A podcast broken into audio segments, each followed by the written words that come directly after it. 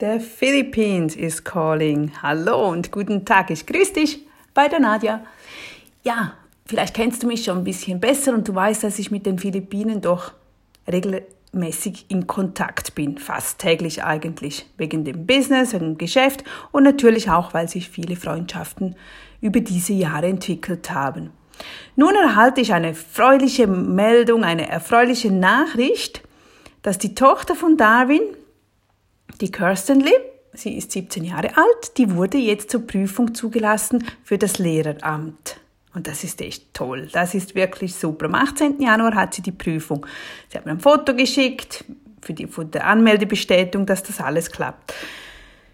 Nun schreibt sie mir, ja, sie hoffe, dass das Geld reichen würde. Also sie wissen, dass das Geld reicht, aber sie hätte nur 2000 Peso zur Verfügung. Das sind rund knapp 40 Franken etwa 35 Euro oder so, um nach Tacloban zu gehen, an diese Prüfung. Jetzt stell dir mal vor, ich erzähle dir diese Geschichte, weil ich einfach, ja, ich liebe das, diese Vergleiche zu sehen, wie gut es wie gut wir es im Alltag wirklich haben. Immer wieder das Bewusstsein. Man muss nicht das Negative anschauen, um es besser zu haben, aber einfach mit was für Sorgen, die sich herum, also kümmern müssen, wo eigentlich, ja, wo bei uns selbstverständlich ist. Also wenn wir an eine Prüfung fahren, dann überlegen wir nicht, ob wir genügend Geld haben für diese Prüfung. Das Geld ist dann vorhanden, oder? Also garantiert auch, wenn wir wenig verdienen. Aber das, das, das ist da. Und bei ihnen wird das wirklich knapp, denn nach Tagloban da ist fünf Stunden mit dem Bus ein Weg und 45 Minuten mit dem Boot. Also zuerst von unserer Insel geht's mit 45 Minuten mit dem Boot auf Samar und dann entlang der Insel fünf Stunden nach Tacloban. Und für das haben die knapp 40 Franken zwei Personen hin und zurück und die Prüfungsgebühr plus die Verpflegung. Und ich finde das schon nicht schön, wenn man so an die Prüfung muss, wenn man so aufs Geld achten muss. Ja, weil man hat doch, man ist ja sonst schon wahnsinnig nervös, weil das sind schon spezielle Schritte und Momente, dass man überhaupt so weit kommt, wenn du so ein Inselleben hast. Das ist nicht wie wenn du in der Stadt wohnst und überall diese Möglichkeiten hast. Was ich damit auch sagen möchte, ist, wie, wie die im Alltag mit Dingen kämpfen müssen und trotzdem sind sie dankbar. Sie bleiben dran und sie geben ihr Möglichstes. Sie, sie, sie jammern nicht, sie tun es, sie suchen nach Lösungen und machen und tun. Und ja, sie hat mich nie gefragt, ob ich Geld senden würde. Sie erzählt mir einfach. Und auch das wieder, sie erzählt, weil die Prüfung ist ja schon nächste Woche. Und wenn ich Geld sende, dann dauert das immer etwa zehn Tage, bis das auf den Philippinen angekommen ist. Man staune, hä? in der heutigen, heutigen Zeit. Ja, nun, aber IBAN haben die da noch nicht. Also Online-Banking dauert da wirklich um einiges länger.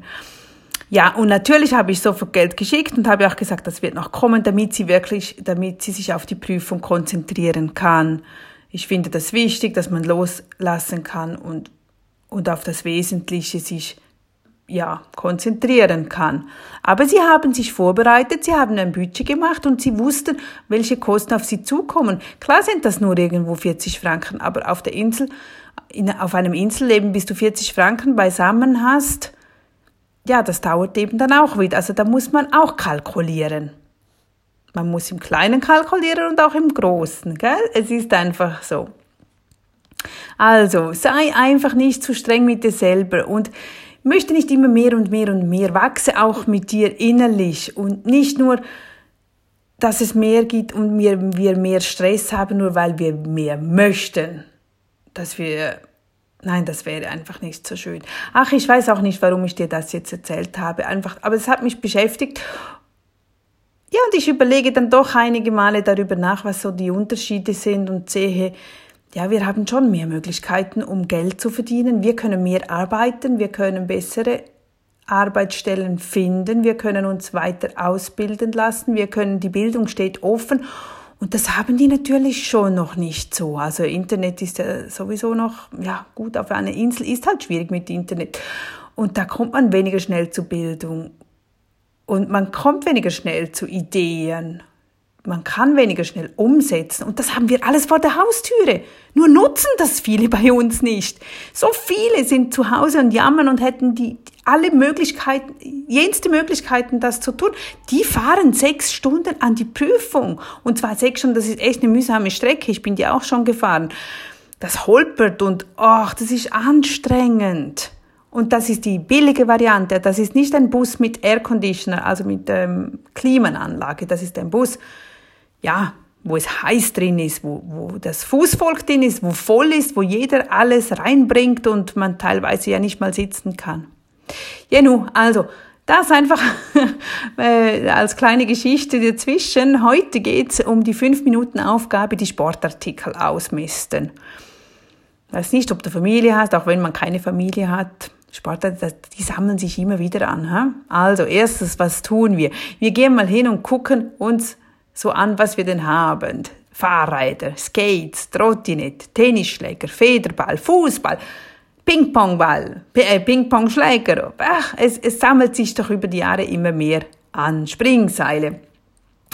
Geh da mal hin und prüfe, was brauchst du überhaupt noch. Erstens, was ist kaputt, geht sofort weg. Das, was gut ist, wird schön verräumt und zusammengebunden, was zusammengehört. Dann überlegst du, brauchst du das wirklich noch? Hat sich mittlerweile, vielleicht sind deine Kinder jetzt älter, vielleicht hast du dich verändert und du spielst gar nie mehr damit oder du brauchst es nicht mehr, dann entsorge es. Das heißt, verkaufe, spende, verschenke, tu etwas damit, aber weg damit. Denn genau, gerade diese Sportartikel benötigen doch einiges an Platz. Du hast wieder Platz gewonnen. Gratuliere! Also heute Sportartikel ausmisten. Und darum geht's jetzt weiter mit dem Coaching-Tipp mit der Dankbarkeit. Das war ja, eben diese Geschichte mit Philippinen, man hört immer, man soll dankbar sein. Ja, klar, denkst du, ich bin dankbar, ich bin dankbar, ich danke fürs Essen, bla bla bla, dankbar sein, ja, ich bin's, ja. Aber der große, große Unterschied, was es ausmacht, dass du auch Gutes anziehst, dass es wie ein Magnet funktioniert, das ist, wenn du deine Dankbarkeit so richtig fühlst eine gefühlte Dankbarkeit. Das ist ein Gefühl, das so richtig in den Bauch geht, ins Herz und einem ein wohliges, glückliches Gefühl gibt. Kennst du das? Das so, ah, richtig tief, tief drinnen spürst du diese Dankbarkeit. Schreibe dir zwei bis drei Erlebnisse auf, wo du so richtig dankbar gewesen bist, wo du das genau so gefühlt hast und hole dir dieses Gefühl immer wieder nach vorne. Vor allem tut es dir gut, wenn es dir mal nicht so gut geht. Natürlich soll, sollte man das jeden Tag tun, auch wenn es einem sehr gut geht. Nur dann fällt es einem bewusster auf und man sieht, ach komm, das, der ganze Alltag, das sind doch Kleinigkeiten. Da war ich wirklich dankbar. Das waren Erlebnisse und die bin ich froh, dass diese so gut über die Bühne gingen. Bei mir ist das zum Beispiel äh, zum einen was so rudimentäres, aber wenn ich abends im Bett liege aber da, da garantiere ich dir, jeden Abend liege ich bewusst da und bin so dankbar, dass ich ein Bett in der Wärme habe. Dass ich ein Bett habe. Ich habe ein Bett für mich. Okay, ich teile es mit den Kindern teilweise. Ist mir egal, aber es ist trocken, es ist warm. Einfach ein Platz, einfach ein Platz für mich. Es muss kein schönes Bett sein, es muss keine schöne Wohnung sein, aber ich habe ein Bett. Wie viele haben kein Bett oder haben keinen Platz, wo sie sich sicher fühlen? Ich fühle mich sicher, ich fühle mich kuschelig, warm. Das ist gefühlte Dankbarkeit für mich und das habe ich immer wieder, also wirklich jeden Tag. Dann natürlich die großen Momente, logisch, als die Kinder auf die Welt kamen. Dieser Moment kennst du sicher auch noch, wenn du Kinder hast. Wenn es auf die Welt kommt, dann wartet man doch darauf, bis es atmet. Und diese Sekunden kommen einem ewig vor. Atmet mein Kind, atmet mein Kind. Ist es gesund? Ist alles dran? Hat es das und das? Diese, diese Ängste, die, die man innerhalb von diesen Sekunden hat und dann kommt, dann hört man es schreien, weinen und, und der Arzt bestätigt, jawohl, es ist alles dran für den ersten Moment, alles gut. Wow. Und dann überkommt einem diese Dankbarkeit, dieses, huh, es ist, ich meine, das, da kann sich ja immer wieder ändern, aber einfach diese, diese Sekunden, die man da wartet, bis dieses Kind atmet, das ist etwas, das man nie wieder vergisst. Und da hast du sicher auch solche Momente. Das können, wenn du Krankheit, Unfall, äh, Prüfungen, Arbeitsstellen, Freund, Freundin, wenn irgendwas, hol dir diese Momente hervor, dass du weißt, hey, es gibt diese Momente, wo ich wirklich sehr, sehr dankbar bin. Es ist manchmal schwieriger.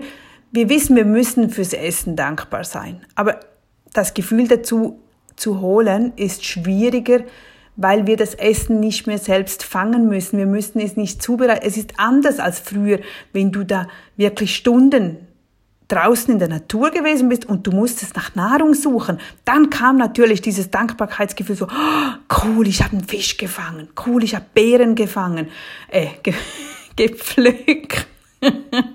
ja, ja, die Beeren sind auch noch rumgeschwirrt. Nein, dann kommt natürlich dieses Dankbarkeitsgefühl hoch.